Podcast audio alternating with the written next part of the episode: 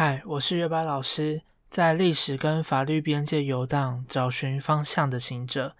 今天要接续讨论我们从二月初到三月放榜前，高中生，尤其是高三的学生，要赶快着手跟了解的学习历程档案相关事项。那我们接着要讲的是第二个任务以及第三个任务。好。那我们现在来讲第二个任务：高中学习历程反思的撰写。同学，这是第二重要的哦，啊，应该说第二急迫的。那我先来讲个小前言。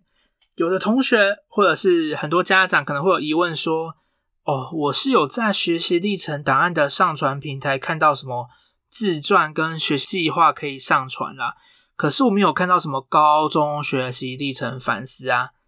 没关系，如果你已经有购买了一一一年的个人申请简章的同学，请你打开简章的第二十页。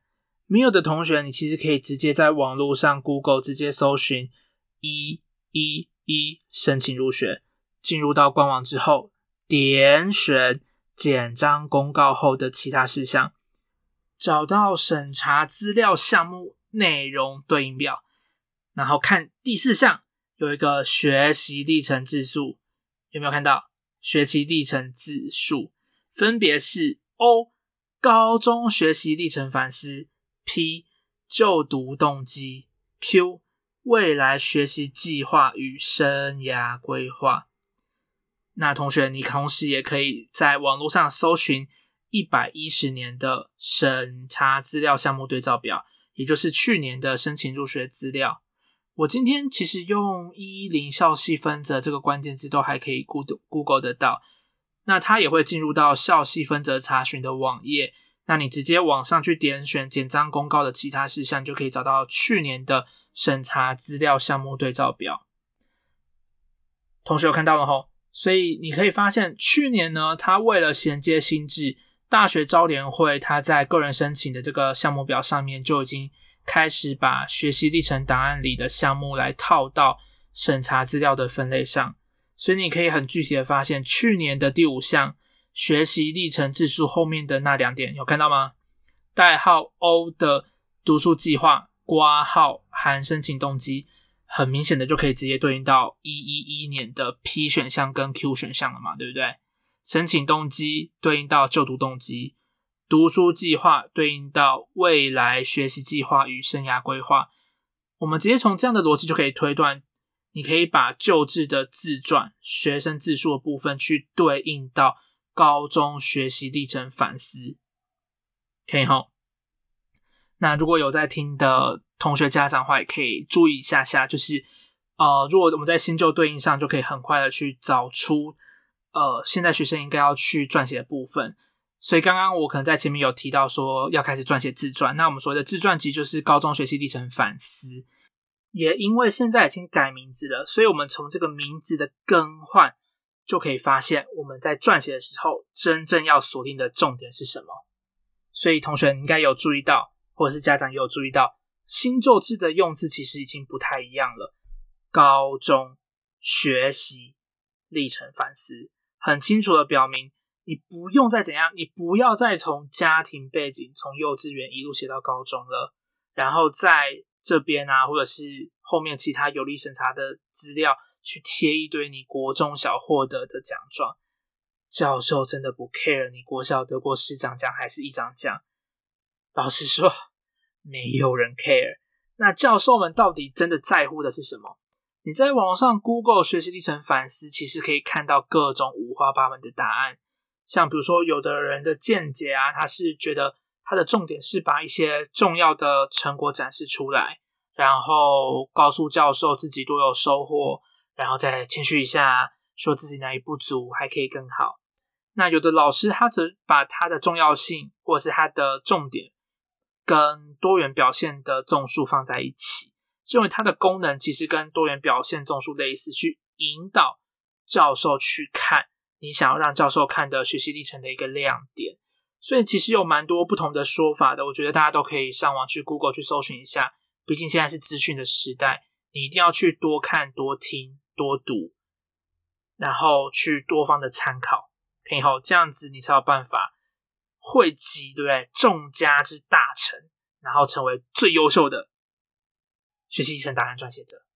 虽然这听起来好像 也不是很酷，不关系，大家一定要多听多看，毕竟我们要掌握最多的资讯，才有办法去展现出更好的自己。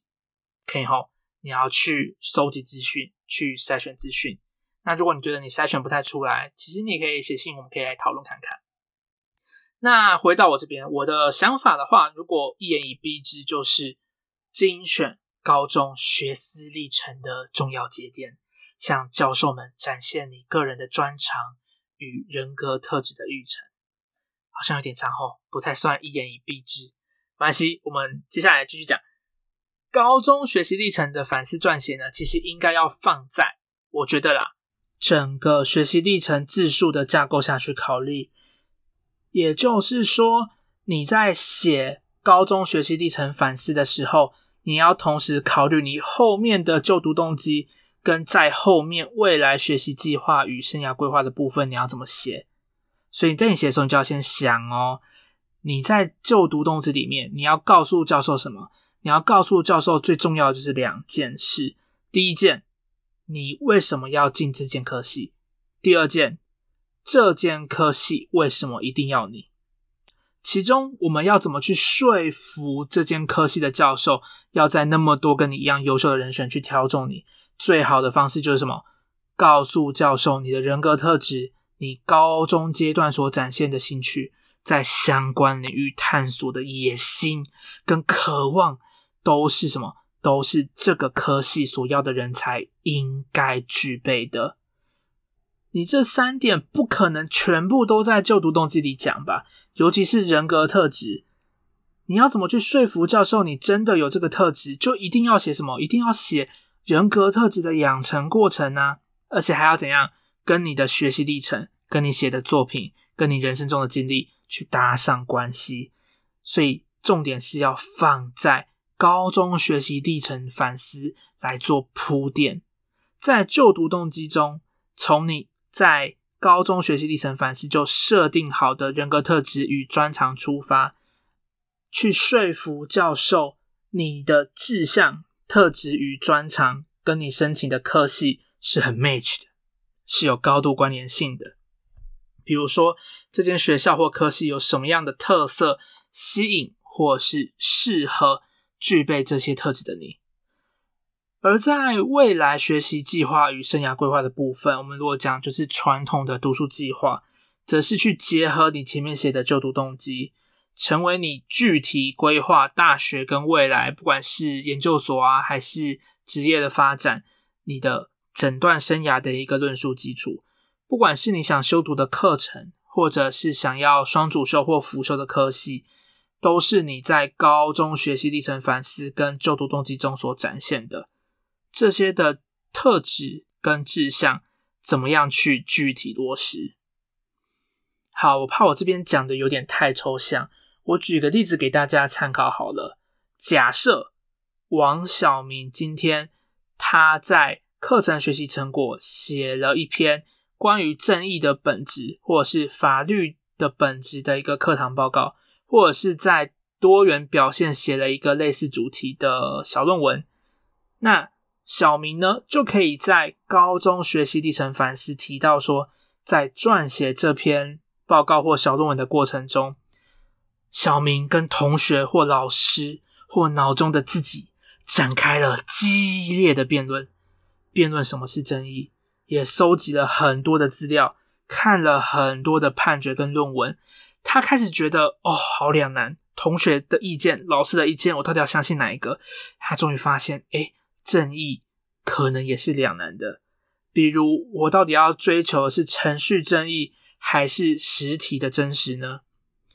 那也因此，他有了一种想望跟一种动机，他想要进一步的探索法律中的正义。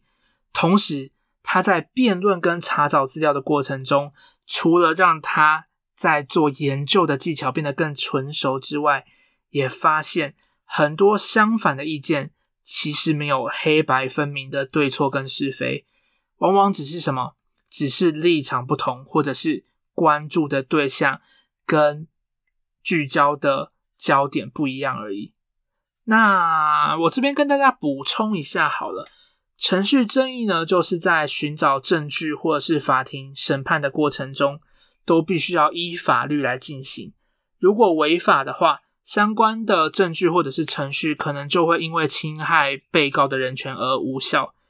我的讲法比较简略啦，如果同学想要深入去研究的话，可以看一些跟证据法则有关或者是刑事诉讼程序有关的文章或者是新闻。如果是比较重视发现真实或发现实体真实的人，他其实就是比较重视真相，然后想要避免危害跟知道是谁做的。就算有时候可能会侵害被告的人权，他觉得两害相权取其轻的话，他觉得发现真实比较重要。所以，如果真的发生侵害被告人权的事情的话，他也只会觉得很遗憾。可是，如果能够找到真相，在所难免，懂吧？那我记得我以前的老师在讲解这个两者的冲突的时候，有举过这个例子。还蛮值得大家深思的，我觉得大家也可以稍微想一下。好，故事是这样，就是警察抓到一个强暴犯，那在审问的过程中，警察发现还有一个女孩被关押在一个空气跟水即将耗尽的货柜中。强暴犯这时的后的供词是说，女孩只剩下两个小时可以活，请问？警察应不应该寻求他来救出小女孩？那当然，如果你认为程序正义比较重要的话，就会坚持用正当的手段讯问，或者是找其他的方法来补救。那如果你是认为实体真实比较重要的同学或者是家长，那你可能就会直接寻求他了。那我没有记错的话，这应该是德国的真实事件改编。而且真实事件更悲剧，因为警察在当时候的高压环境下真的去寻求他了。只是当他们赶到女孩被关的地点的时候，才发现他们算是被那个强暴犯骗了，因为女孩早在嫌犯被抓之前就已经过世了。那这个故事其实还蛮有名的，而且在刑法学上不断的被讨论，比如说。女孩过世的时间点会不会影响到嫌犯的论罪科刑，或者是影响到刑求的警察他的一个论罪科刑？那也有人改编去加入了一些功利主义的思维。现在好像很多人是翻效益主义啦，比如说今天抓到的是一个在大卖场装炸药的恐怖分子，而且今天没有人知道他装在哪一个大卖场。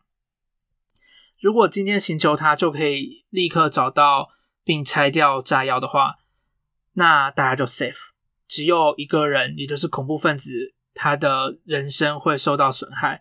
那如果我们今天讲求程序正义的话，可能就没有办法及时找到炸药，而导致一千个人他的死亡，而影响了一千个生命权。如果侵害一个人跟害死一千个人，你要怎么决断？你要选择程序正义，还是发现实体真实？这其实是一个在哲学上跟法律上都很值得大家思考的问题啦。所以他们在哲学跟法律上都有很多的变化题。不过我们今天不是法律，也不是哲学课。呃，如果以后有时间的话，我们可以来补充看看。那今天大概就是讲解跟解释到这一边。那我们赶快回归正题。所以，我们赶快从前面的故事，你就可以发现，从做报告间的冲突争议，让小明开始思考什么才是正义。在整理观点的过程中呢，同学也开始去理解了，不管是在学校讨论报告，或者是未来参与公共议题的讨论，或者是未来在求学跟职场中，都应该要有更多的同理心，去听完别人的意见。去包容不同的立场，还有最重要的平和讨论的一个气量，所以你就会发现，小明在他高三的时候去撰写，他就可以去把他的故事做一个完整的转化嘛。而且你从这边就可以发现什么？你发现小明呢，他就可以找出他有一个萌芽的动机。他从过去的报告的讨论过程中，他开始想要探索正义。还有一个很重要的人格特质，法律从业者都应该要有的同理心，可以好。所以在申请动机，小明就可以怎样？他就可以引用他在反思所写的这些东西，他在高中学习历程反思这边所写的任何东西，让他的观点变得更立体、更有说服力。强调你的个人特质与法律系所要的人才有非常密切的共同点，而且你有强烈的动机，你认为正义不是绝对的，是应该被好好探讨的。你想要跟着这些优秀的教授们一起好好的学习如何探讨，然后在未来学习计划与生涯规划的部分，你就可以更具体的提出措施，提出具体的措施。比如从现在，也就是从学测考完到入学前，你会广泛阅读跟讨论正义与人性的书籍，比如说像是《冤罪论》啊，或者是《路人变被告》的这些书。如果同学有兴趣的话，可以去搜寻一下。为什么要读这些书呢？因为要更具体的了解在实际审判中，程序正义跟发现真实之间的拉扯，我究竟应该要倾向何方？这些东西其实完全不需要在你的审查资料里面说死，你只要提到这个有争议性，你需要好好的探讨。那这些就是你进入到法律系的最大动机，可以哈？有些同学可能会说：“哎，但是我当初写的时候只是很简略的报告，哎，搞不好老师会觉得我这些东西都是我高三才瞎掰出来的。”他会质疑我当初撰写的时候是不是真的有想那么多？他会去质疑我的真实性。那同学，你现在就知道你缺什么啦？这就是你第三个任务要做的嘛？你可以把你高一高二的这份报告重新制作，好好的去找资料来增补，然后去加入一些不同立场的思考，以及最重要的你自己的想法。要好好的去怎么样去写问题讨论跟延伸思考，好好的写，然后再上传到多元表现的部分，让你的报告可以有更有层次。你想想看，你就等于是分成三年或两年来展现你一个完整报告的层次。那这些东西我们等下也会在第三部分再稍微提到一下。所以赶快上传到多元表现的部分，那你到时候在选择要交交给大学端的报告时，你就可以去勾选这两个档案。可以去凸显什么？去凸显你从高一或高二一路到高三，你整个学思历程、你这个思考进化的部分，可以吗？好，那我们来总结一下。我把我之前归纳出来的公式提供给大家参考一下。我上面的例子，小明的例子就是照这样的流程写出来的，大家可以试试看，来套用看看。当你学会运用我这个公式的时候，或者是学会运用类似的逻辑，你就会发现，当你在前面设定好，把高中学习历程反思写好，然后你的就读动机跟你的未来学习计划与生涯规划都是可以一气呵成，而且写的很完整。你想想看，我们刚刚前面提了那么多，它都只是一个设定而已。在高中学习历程反思中，你通常会有三到五个设定。只要你在这边把反思设定好，顺着写，你后续不管是你其他的学习历程档案的补充，还是不同科系的整个学习历程字数的方向，就可以确定了，会很丰富，会超级好写。好，那我们现在就来讲讲看我们这个公式。来，第一步，处理某事件。那这个某事件呢，有可能是一个报告，也有可能是人际关系。同学，不要觉得人际关系好像跟学习没有关系，人际关系本身就是一个学习的课题，可以哈。学习应对进退，处理人际关系，绝对是高中必学跟必须处理的事情，可以吗？第二步，遇到挑战或者是问题，或者是老师跟同学额外赋予的任务。第三步，解决的过程。你可以加一些起伏，比如说你可能先逃避了困难之类的，但你一定要在结尾转回来说你面对了困难，解决了困难，展现你的正向力。最后一步，第四步，习得某种能力专长。你解决了问题了嘛？所以你习得某种能力跟专长，或者是获得了某个特殊的人格特质。来，这四个步骤，我们可以再用刚刚的举例来说明一次。第一步，处理某事件，小明开始撰写他的法律相关、讨论正义的报告。第二步，遇到挑战，小明开始不知道我应该要追求实体正义还是程序正义。他觉得法律好复杂。法律的意义在每个人眼中好像都差很多。来，步骤三，解决的过程。同学之间讨论还是很激烈啊。小明从觉得两难，他开始怎么样？他透过查资料的过程中，他慢慢开始可以接受，可以聆听不同的声音，不再相信有所谓的绝对真理。关于正义的讨论，不同人出于不同的生命经验，出于不同的角度，可能都会得到不同的答案。所以呢，在这个过程中，小明的问题看似没有完全解决，可是他也习得了某种能力。为什么？因为他解决了他对于绝对真理的困惑，他开始懂得什么？他开始懂得包容，懂得理解，而且他除了习得包容心、同理心的这项能力之外，他还有了我们刚刚提到萌芽的申请动机嘛？他开始想要继续下去探索。到底是实体真实比较重要，还是程序正义？那这个连法律教授都没有办法用三言两语来回答的问题，绝对是一个绝佳的申请动机，可以吗？绝佳的就读动机。所以同学，你看听到这边，你发现我们这样子塞了一个梗哦。所以如果你可以塞一个。两到三个，甚至三到五个，我会觉得三到五个比较好啦。你塞一个三到五个的人格特质，你的审查资料有可能不丰富吗？一定超级丰富。所以我觉得你可以自己试试看，试着按照这样子的一个故事架构，试着去写写看。你可以先试写一个。那如果你觉得这样子的方法可行的话，你就可以先去怎么样？你先去把你觉得你目标的学权跟科系的。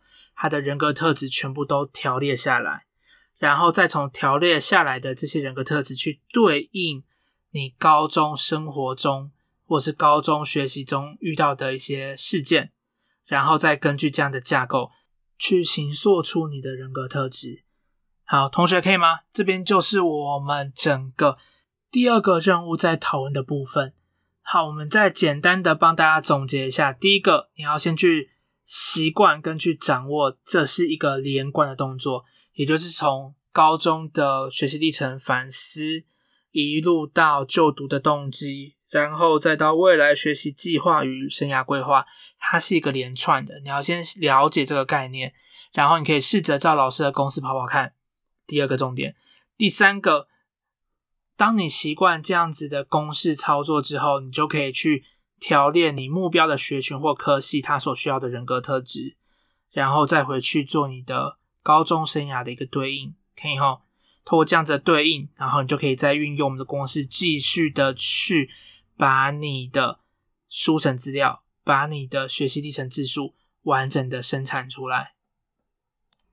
以上就是我们的第二个任务。好。那最后一个任务就是，当你前面两个任务完成之后，你都还有时间的话，就可以来做第三个多元表现的部分。来，同学，在你完成前面两个任务的时候，我们刚刚提到嘛，你可能会发现一些可以放到多元表现的素材，可以值得做的部分，或者是你形塑人格特质所需要但还没有做的报告。这时候，你就可以开始着手进行。这边的话，我可能会直接用几个重点来跟大家做说明，来提供给大家参考。第一个，同学，赶快去考检定吧，趁现在还来得及，赶快去报名个多一。为什么？因为这很现实，因为有一个相对有公信力机构所发的证书，绝对比你放一堆你写的作文，或者是你吹牛吹的天花乱坠，说自己英文多好，都来得有用。多一现在虽然有改制，可是他现在还是有考听力跟阅读的考试，虽然比以前难度再难一点点，但是对目前你们这些刚考完学测的考生来讲，其实相对来讲比较不难准备。因为现在是你人生中可能是英文能力的最高峰，所以你只要去买个模拟考题本，去熟悉一下题目跟听力的腔调就可以了。赶快趁现在考，不然你之后会太忙，没有时间读英文。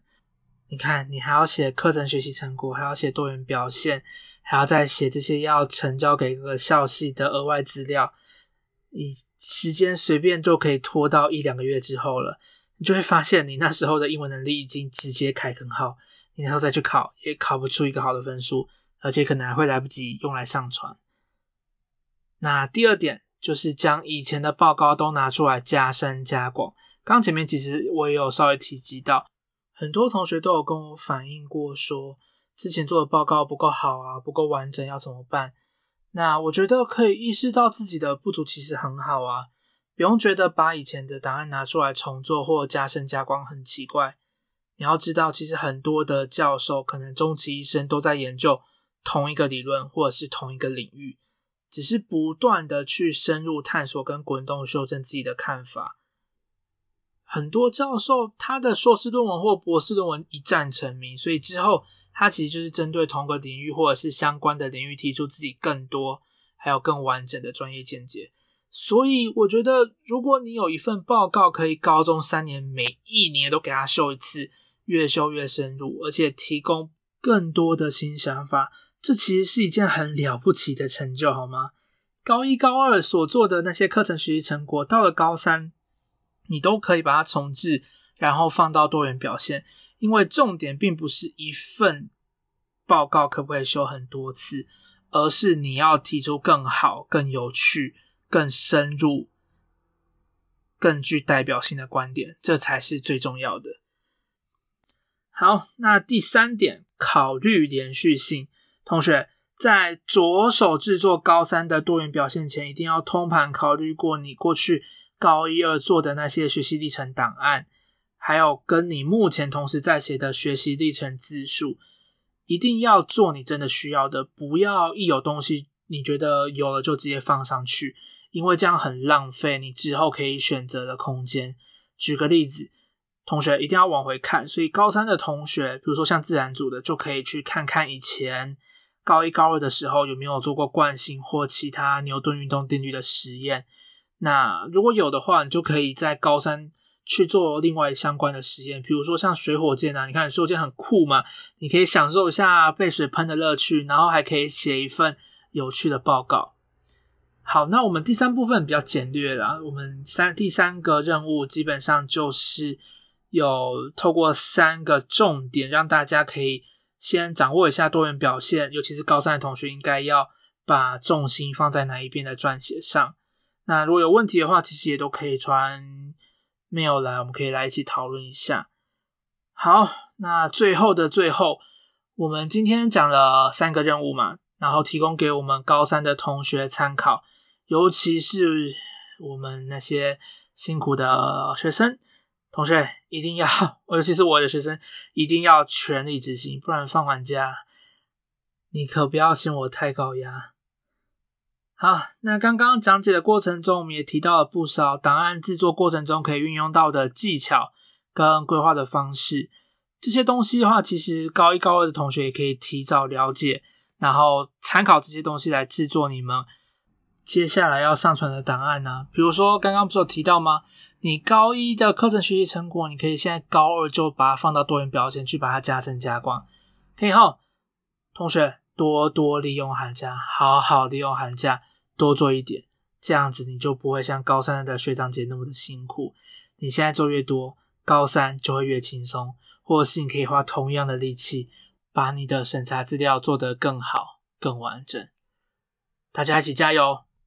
尤其是高三的同学，试着照我们今天这样子的排序方式试着做做看，一定要好好的把每个阶段该做的事情做好，不要三心二意。你还是可以读分科测验啊，我觉得。